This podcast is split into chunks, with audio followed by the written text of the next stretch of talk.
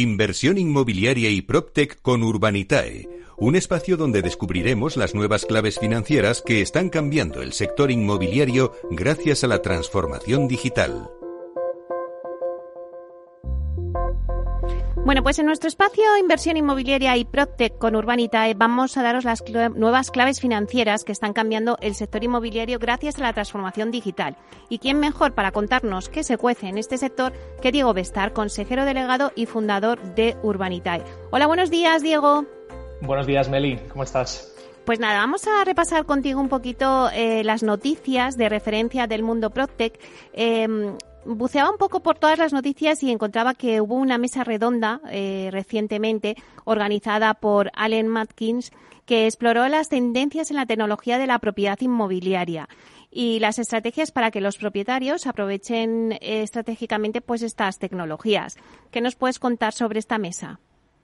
Sí, pues eh, normalmente eh, tenemos la tendencia en esta sección a quedarnos en, Europa. Hemos ido bastante a Asia, sobre todo según salíamos de la pandemia, y yo creo que es interesante también fijarnos en Estados Unidos, que como sabemos, eh, pues suele ser la cuna de la, de la tecnología y la innovación ¿no? en la mayoría de los ámbitos. y bueno, pues como comentas, hace unos días se publicaba, bueno, montaron una mesa redonda con un panel de expertos eh, principalmente de personas de, fondos de capital riesgo, de venture capital, que invierten en, empresas de PropTech y, alguna startup también importante americana. Eh, para sacar conclusiones de en qué punto se encontraba el PropTech, ¿no? Y, bueno, pues eh, no es del todo sorprendente que las conclusiones son las mismas que sacamos tú y yo aquí en, en, este espacio casi semanalmente y que llevamos hablando tiempo, ¿no? Al final eh, las conclusiones principales fueron que, el 2020 fue un punto de inflexión absoluto para, lo que es la, adopción de tecnología en el sector inmobiliario. Eh, hablaron de que el sector inmobiliario siempre estaba a la cola de, lo que era la adopción de tecnologías, de innovación, etcétera, y que el 2020 ha sido un poco el puñetazo encima de la mesa que ha cambiado todo y ha obligado al sector en su, en su totalidad a adaptar tecnologías y sobre todo que después de, que ya se vaya solucionando el tema del COVID y ya se puedan recuperar eh, business as usual, como dicen ellos, ¿no? El, negocio habitual de cómo se hacían las cosas, pues que están habiendo muchas reticencias a volver a lo antiguo. Eh, y esto lo que implica es que, la tecnología y el Protec están aquí para quedarse, ¿no? Eh, luego tocaron una, una, sobre un tema que a mí me parece súper interesante, ¿no? Y es que mm, había una noción mal concebida de que la tecnología, cuando se aplica al, mundo empresarial, lo que hace es quitarle la personalización a las cosas, es decir, que la gente no esté en contacto, que sea todo como mucho más frío. Y lo que han encontrado, a la fuerza, porque, insisto, el COVID nos ha obligado a todos a, digitalizarnos, pero lo que hablaban estos panelistas era que, por ejemplo, en las soluciones de mensajería entre inquilinos y caseros, lo que ha hecho es eh, estrechar mucho más la relación entre uno y otro y habilitar mucho más la comunicación. Eh, y al final ha hecho que todo sea mucho más sencillo, ¿no? Había, en Estados Unidos todavía se, estila mucho lo de pagar en cash, pagar en, en, metálico a tu, a tu casero, por ejemplo, pues todo eso con el COVID se frenó, ¿no?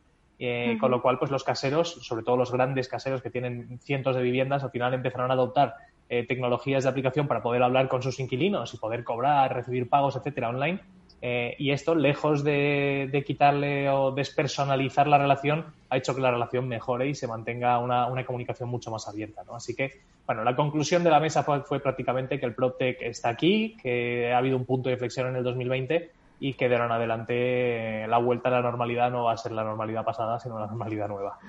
Y Diego, según nos estás contando todo esto, pues al final yo me pregunto, ¿la tecnología inmobiliaria 2.0 es el próximo paso de esta revolución tecnológica? Pues mira, el 2.0, ¿no? Esto es un apellido que nos gusta ponerle a, las cosas. Eh, al final, esto lo que implica, y, de hecho escribían, eh, hay un caso, un artículo que, escribían sobre, sobre esto, ¿no? El, Real Estate 2.0, el Project 2.0. Eh, y, el escritor del artículo y del estudio hablaba del punto de inflexión que ha supuesto también el año 2020 y hablaba de un caso específico, ¿no? Y es una empresa americana también, nos quedamos en ese lado del charco, eh, que se llama Latch, que es básicamente una, un, es un software, eh, unas aplicaciones que te puedes bajar al móvil, eh, que unifican los distintos sistemas de domótica que ya se estaban implementando en Estados Unidos, ¿vale? Y esta empresa acaba de salir a bolsa. De hecho, la semana pasada salió a bolsa, tiene una valoración de 1.600 millones de dólares en, bolsa. Y para que nos hagamos una idea, el mercado americano es gigantesco, como sabemos, pero esta empresa está en uno de cada diez apartamentos construidos en el año 2019 uno de cada diez apartamentos construidos. O sea, estamos hablando de unos volúmenes espectaculares. Y esto, pues, básicamente es un software para controlar, pues, desde la entrada a las viviendas, eh, que cualquiera pueda entrar sin, sin, tener que estar llevando las llaves, que a, cuántos no se nos han perdido las llaves alguna vez, ¿no? Eh, al control de, la del, del, clima y de la temperatura de las viviendas, las luces, bueno, todo esto, lo que conocemos como domótica. Pues esta gente lo que ha hecho es unificarlo en esta aplicación. Y bueno, cuento esto porque es una de las PropTechs más destacadas en salir a bolsa, ¿no? Es decir, esto ya no es una empresilla que ha hecho una aplicación y le va medio bien. Es una empresón que está en la bolsa americana eh, y está cotizando en, el mercado, en el mercado bursátil, ¿no? Y básicamente lo que, lo que decía este artículo y este estudio es que esto ya se puede denominar el PropTech 2.0. Son empresas que ya son mayores, ¿no? Ya, no son chavalitos montando cosas, sino que estamos hablando de multinacionales, empresas muy grandes y que, que a partir de ahora y sobre todo con el punto de inflexión causado por el COVID en el 2020 vamos a empezar a ver eh, que, cada vez más salen grandísimas empresas que, están cotizadas en, los mercados bursátiles como cualquier otra. Bueno, pues a ver si lo vemos también en España. Nos volvemos a España. Hemos estado en Estados Unidos y ahora nos volvemos a España. Y, nos volvemos con Urbanitae. Y hoy pues quiero abordar contigo eh, bueno, pues la financiación alternativa para las empresas promotoras. ¿Por qué acuden al crowdfunding inmobiliario? Bueno, pues eh, la financiación alternativa la verdad es que está más en auge que nunca, eh, por suerte para Urbanitae y para mí como CEO de Urbanitae. Al final está más, eh, más en auge que nunca por una, por una razón principal, ¿no? Por un poco por lo que hablábamos antes del COVID, que ha forzado que se incremente, incremente la, adopción de tecnología, pues en el caso de la financiación alternativa lo que está pasando es que los bancos están dándole la espalda al sector de la promoción inmobiliaria, ¿no? Y esto lo has hablado mucho con, invitados de, otras secciones y, lo estamos viendo día a día, promociones con un nivel de avance de comercialización muy elevados que, la banca no está entrando a financiar.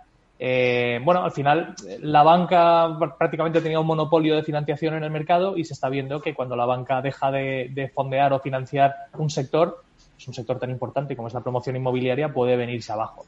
Entonces, bueno, pues la financiación alternativa es necesaria, eh, es importante, estratégicamente para nuestro país es absolutamente obligatoria y, lo que estamos viendo es que los promotores pues están hartos de estar dependiendo siempre de la banca, ¿no?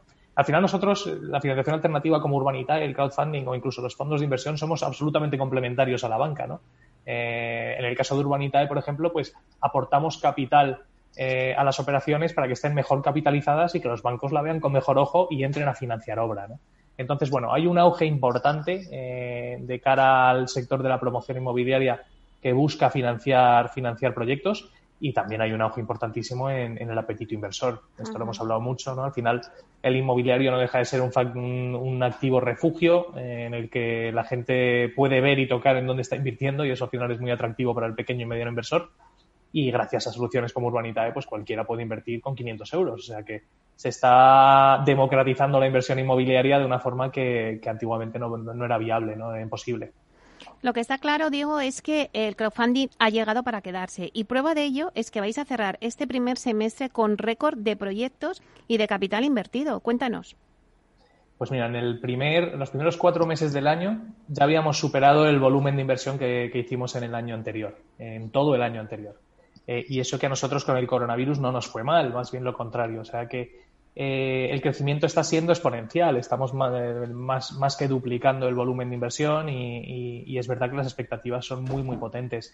Yo creo que para, el año 2022 probablemente estemos viendo que una plataforma como Urbanitae puede llegar a hacer 100 millones de euros en financiación. Eh, que esto ya empiezan a ser palabras mayores. O sea que sin duda el crowdfunding está, está aquí para quedarse, eh, es una realidad eh, y empieza a ser también una, una alternativa absolutamente viable y, habitual para grandes promotores de nuestro país. Así que bueno, a seguir haciéndolo bien y seguir en este crecimiento. Bueno, antes de irte, eh, queremos que nos cuentes algún proyecto que tengáis ahí y que vayáis a lanzar. Ya sabes que yo en cuanto tengo algo te lo cuento. En este caso tenemos, tenemos varios proyectos encima de la mesa probablemente nos quedemos, eh, pues mira, tenemos uno que probablemente sea el siguiente que saquemos en la zona de Torrejón de Ardoz, es un proyectazo. La verdad es que yo me enamoro de todos los proyectos que subimos, porque si no, no los subiríamos. Pero este es un proyectazo. También estamos viendo alguna cosa en, en Barcelona, en, un barrio muy bueno de Barcelona. Eh, bueno, estamos, eh, estamos viendo también una cosa en La Moraleja, súper interesante, aquí en Madrid. Eh, esperamos este mes sacar dos o tres proyectos, eh, pero es verdad que todavía no tenemos el, el, próximo al 100% listo, así que no, no, podemos anunciarlo todavía. Y Diego, ¿qué serán? ¿De residencial o de parkings? O como habéis tocado varios palos últimamente.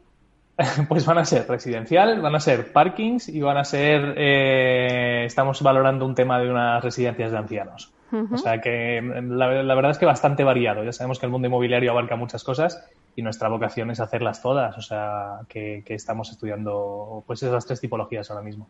Bueno, pues seguro que os irá fenomenal porque al final, en cuestión de segundos, al final tenéis todo el ticket completo y mucha gente se queda con las ganas. Así que eh, lo iremos anunciando en nuestra sección aquí contigo para que todos estén pendientes y puedan aprovechar esas oportunidades. Muchas gracias, Meli, claro que sí. Bueno, pues nos vemos la semana que viene. Diego, un placer. Un placer, hablamos pronto. Hasta pronto, chao.